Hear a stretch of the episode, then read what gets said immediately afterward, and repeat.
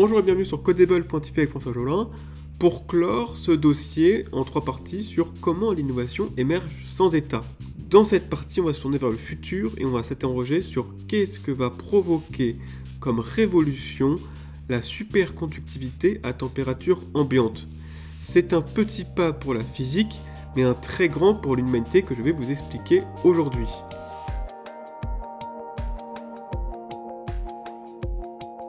Pour clore donc ce dossier sur l'innovation, nous allons nous tourner vers l'avenir. Dans les précédents articles, nous avons vu comment la découverte en apparence minime du forage de pétrole ou du transistor ont profondément changé notre monde. Quelle serait la prochaine découverte d'envergure comme le pétrole et les semi-conducteurs Eh bien, il se pourrait bien que ce soit la superconductivité à température ambiante. Alors, nous avons déjà vu la conductivité d'un matériau, dans la deuxième partie de ce dossier. Il s'agit de la capacité d'un matériau à résister au courant électrique. Les matériaux conducteurs comme l'or ou le cuivre laissent facilement passer le courant, alors que les matériaux isolants comme le caoutchouc bloquent le courant.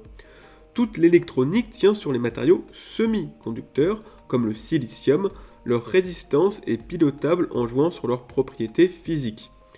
Aujourd'hui, nous allons voir les superconducteurs, des matériaux sans la moindre résistance au courant. Ces matériaux existent déjà comme le nibium de titane, mais cette propriété intervient uniquement à la température de moins 263 degrés pour le nibium de titane. Quelle implication d'Onovi permettra un superconducteur à température ambiante? Premièrement, le fait qu'un matériau n'a aucune perte de courant électrique permet un phénomène spectaculaire appelé la lévitation magnétique. Un train est en construction au Japon, le SC Maclev, pour remplacer les trains magnétiques par bobines. Mais encore une fois, il faut refroidir le matériau pour avoir la superconductivité. Un superconducteur à température ambiante permettra de généraliser les trains à sustentation magnétique. Un autre phénomène spectaculaire de la superconduction est l'apparition d'effets quantiques à notre échelle, telle la jonction de Josephson, alors que les effets quantiques sont plutôt réservés à l'échelle de l'atome. La généralisation des matériaux superconducteurs généralisera aussi les ordinateurs quantiques. Mais surtout, ce qui est important, c'est que même les bons conducteurs comme l'or ou le cuivre ont des pertes.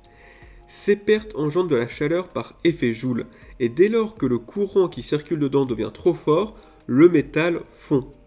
Ce phénomène est utilisé dans l'industrie pour usiner, par exemple avec les EDM, ou les forges par induction. Cependant, il s'agit bien souvent d'une contrainte qui impose une limite de courant capable de transister dans un câble. Avec un câble superconducteur, l'électricité de tout Paris pourrait passer dans un seul câble électrique. Le courant peut circuler indéfiniment dans une boucle superconductrice puisqu'il n'y a pas de perte. On peut donc s'en servir pour stocker de l'électricité. Je vous renvoie aux batteries SMES, qui sont des batteries marchant avec des bobines superconductrices et qui sont les batteries électriques les plus performantes, les plus pilotables, avec le plus de capacité, mais encore une fois, ce réservoir à électrons nécessite des températures extrêmes, ce qui le rend trop coûteux pour une utilisation grand public. En déverrouillant la limite du courant dans un câble, on déverrouille également les champs magnétiques à haute énergie. Ces champs vont permettre d'accroître la précision des scanners médicaux IRM, car leurs résolutions sont corrélées à la puissance du champ magnétique produit. L'armée pourra aussi s'intéresser au canon de Gauss dans lequel un projectile est catapulté par un champ magnétique.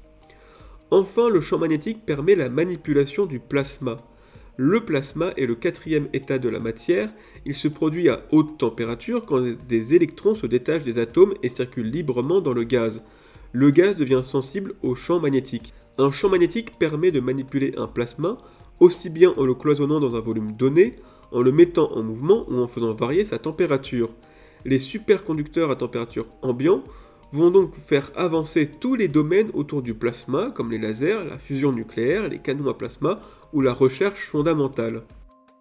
On voit maintenant que le superconducteur à température ambiante est un verrou technologique.